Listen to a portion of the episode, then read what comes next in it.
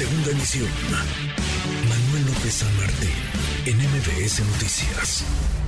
Me da enorme gusto recibir acá en esta cabina improvisada que tenemos y desde donde hemos estado transmitiendo felices en Mérida a Michelle Friedman, la secretaria de Fomento Turístico de Yucatán. ¿Cómo estás, Michelle? Gracias, secretaria, por estar acá. ¿Cómo Muy te va? contenta, Manuel, de estar contigo, de estar con el auditorio de MBS y sobre todo que tengan esta cabina improvisada pero linda. No, muy, muy linda. Y ahora te platicaré de la comida que es más rica todavía y del paisaje y del panorama y del clima que es siempre delicioso. La verdad es que todo es lindo aquí en Yucatán. En Yucatán. Oye, déjame empezar por ahí. Platicamos ayer con el gobernador Mauricio Vila, ahora conversábamos con el secretario de Fomento Económico Ernesto Herrera y nos decía una parte fundamental de lo que se ha venido haciendo en Yucatán es la promoción, es dar a conocer a Yucatán, no solamente como destino turístico, sino como destino de inversión en el mundo.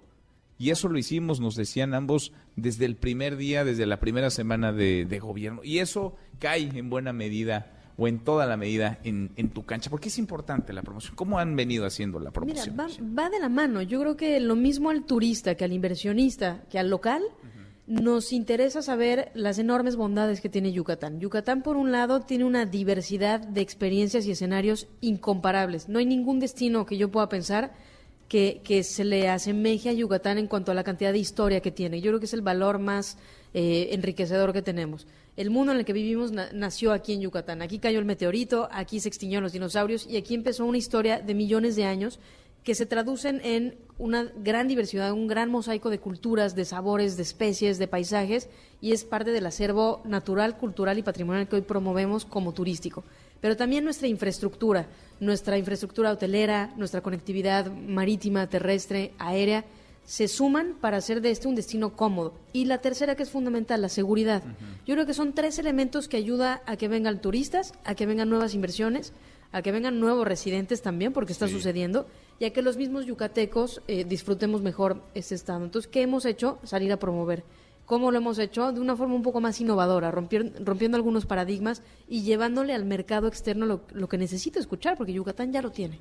Lo tiene prácticamente todo. Ahora, todo este crecimiento va siendo a la par. Eh, no sé si de pronto eh, gana la organización y la planeación o la realidad, ¿no? Porque llega un montón de gente a vivir acá, llegan muchos turistas buscando un cuarto de hotel, un espacio para, para quedarse y al mismo tiempo tiene que crecer esa infraestructura hotelera, tiene que haber más eh, desarrollo. Está el reto del tren Maya, por ejemplo, que claro. platicamos con el gobernador Vila. Nos decía, vamos a ser los primeros en inaugurar, digamos, el tramo que toca al estado de Yucatán antes de que concluya incluso el, el año este 2023. Es decir, es coordinar muchos esfuerzos. Es Así iniciativa es. privada y es gobierno, gobierno estatal, gobiernos municipales y el gobierno federal también. Así Michelle. es. Y yo creo que Yucatán es un gran ejemplo de ese trabajo en equipo. La verdad es que cuando dejamos de lado toda diferencia y todo interés particular y nos damos cuenta que nuestro único interés común y el fin común es que a Yucatán le vaya bien, que a México le vaya bien, las cosas suceden. Nosotros en turismo hemos trabajado hombro con hombro con la industria turística. Creamos el Consejo Consultivo Estatal de Turismo, que ya es miembro de la Organización Mundial del Turismo, la máxima autoridad turística del mundo. Eh, y, y, ese consejo escucha las voces y recibe los votos de actores representativos de, de, del turismo de Yucatán, pero no solo de Mérida, como quizás ocurrió en el pasado. Tenemos gente de las seis regiones turísticas, de los más de 12 segmentos turísticos, gente que tiene que ver con turismo náutico, con turismo de romance, con turismo de sol y playa, arqueológico, gastronómico, rural, porque todas las voces cuentan y porque queremos que el turismo sea sostenible. Un turismo sostenible no solamente significa preservar y regenerar nuestros recursos naturales, patrimoniales y culturales, también significa hacer del turismo una actividad de todos y para todos, incluyente, eh, responsable y duradero. ¿Qué tanto es un tema de recursos, de dinero, o de invertir bien ese dinero, o más bien se trata de tener voluntad? A veces la voluntad es importante, pero no es suficiente para alinear, digamos, a muchos jugadores, a muchos actores con base en, en, en algún objetivo, en un eje. Mira, yo creo que la voluntad es fundamental. Sin voluntad no podría existir la estrategia ni la eficiencia y tenemos que ser eficientes.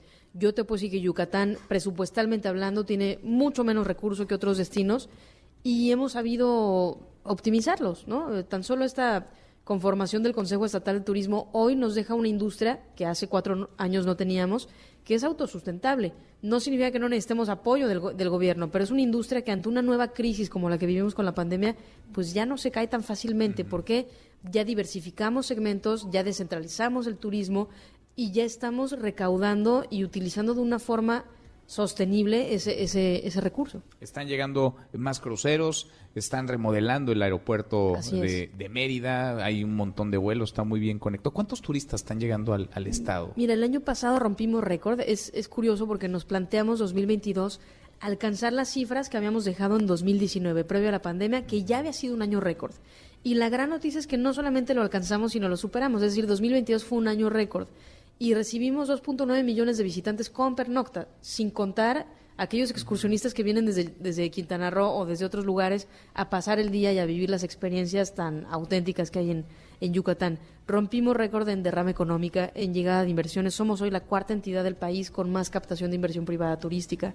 Eh, rompimos récord en prácticamente todos los indicadores. ¿Qué perfil de turista llega? ¿O es un perfil muy amplio, muy diverso? Porque tienes desde zonas arqueológicas, tienes playas maravillosas, tienes una gran ciudad como Mérida, tienes eh, turismo de aventura. ¿Qué, perfil es el que está allá? Tienes a muchos extranjeros viviendo en Mérida ya también y en otras y en, las playas. en otros municipios de Yucatán. Mira, yo creo que ahí juega muy de manera muy importante lo que te decía. Hacer un turismo sostenible significa descentralizar y diversificar.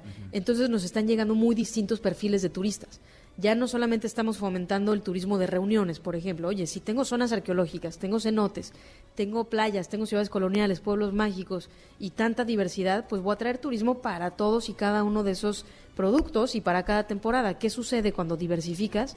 Que pues ya no tenemos temporadas bajas, ¿no? Eh, antes, por ejemplo, la playa yucateca poco se promovía. ¿Por qué? Pues porque no somos eminentemente un destino de playa, entre comillas lo digo. Y cuando volteas a ver nuestras playas paradisíacas, llenas de naturaleza, con un mar fantástico donde el sol se pone al amanecer y al atardecer, pero donde 300 días del año puedes hacer kitesurf, donde ves decenas de flamingos volando sobre tu cabeza, pues te pones a promover la playa y te das cuenta que un destino que antes era solamente para yucatecos en verano, ahora todo el año está ocupado. ¿Vende solo Yucatán? Hay que hacerle promoción. ¿Cómo blindar, digamos, en términos de imagen? Porque las noticias que trascienden muchas veces desde nuestro país eh, tienen que ver con violencia, con inseguridad. Le preguntamos al gobernador Vila cómo blindar en términos de seguridad cuando hemos visto cómo se ha descompuesto, por ejemplo, eh, Quintana Roo. Eh, ¿Cómo blindar también esa promoción turística y que los turistas quieran seguir viniendo a, Yucatán. Yo creo que de manera general la promoción en México es vital, ¿no? La necesitamos. Que se ha abandonado en el terreno federal, se ha abandonado mucho y ha sido una buena oportunidad para que eh, desde lo local, desde lo estatal se se potencia. Creo que ha, sucedido que, que, pues otras marcas, y entre ellas la marca Yucatán, han encontrado un espacio para posicionarse. Hoy la marca Yucatán está muy bien posicionada de manera nacional e internacional, por eso están llegando los turistas y las inversiones y los aviones y los cruceros. No obstante, eh, a nivel país, pues hay que, hay que ver de qué manera cohesionar las marcas, porque pues vendemos un país y el turismo no necesariamente se comporta de manera eh, eh, con, divisiones geopolíticas, ¿me explico? O sea, un turista no llega a un estado y dice, ah, ya no voy a pasar al de al lado porque ya, ya es otra, otra demarcación. En realidad creo que sí hay un tema de, de necesidad de fortalecer y de seguir promoviendo la marca México. Pues sí, pues sí. Y ahí sí hay un terreno por avanzar que se dejó, que se dejó de lado, que quedó relegado. Ahora, tienes niveles históricos en captación de turismo. ¿Qué sigue? ¿Qué viene para el estado de Yucatán en el tramo, déjame llamarlo así, en la recta final así es, del, estamos, del gobierno? estamos en la recta final y, y, yo creo que lo que nos toca es seguir creciendo. Si 2022 fue récord, estoy convencida que 2023, ahora con la apertura de las últimas fronteras que quedaban, va a ser un año récord nuevamente viene a consolidar un aeropuerto que está duplicando su capacidad y a donde ya trajimos un hub aéreo. Por primera vez el año pasado anunciamos la llegada de Viva Aerobús como hub de operaciones, es decir, que ya hay aviones durmiendo en el aeropuerto, con lo cual estaremos abriendo por lo menos nueve nuevas rutas. Eh, estamos creciendo en conectividad internacional también.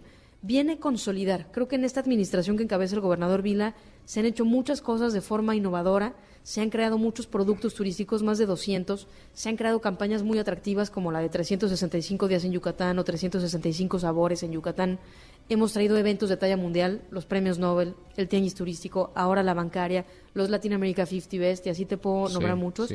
Creo que dejamos o dejaremos una estructura turística muy sólida diversa, incluyente, y tendremos que consolidar en estos meses que nos quedan, año y medio más o menos, eh, esos proyectos que han demostrado ser positivos para Yucatán de manera integral y de manera sostenible, pues para que con suerte haya trascendencia. Creo que es una de las cosas que más afectan a la industria turística, el tema de reinventarse cada, cada nuevo gobierno. Han hecho un trabajo extraordinario, felicidades, porque se nota además, se nota en Yucatán y se nota fuera de mm, Yucatán, en otras entidades y en otros países. Michelle, felicidades y gracias por estar acá. Muchas gracias, Manuel. Gracias, muchas gracias. Redes sociales para que siga en contacto: Twitter, Facebook y TikTok. M. López San Martín.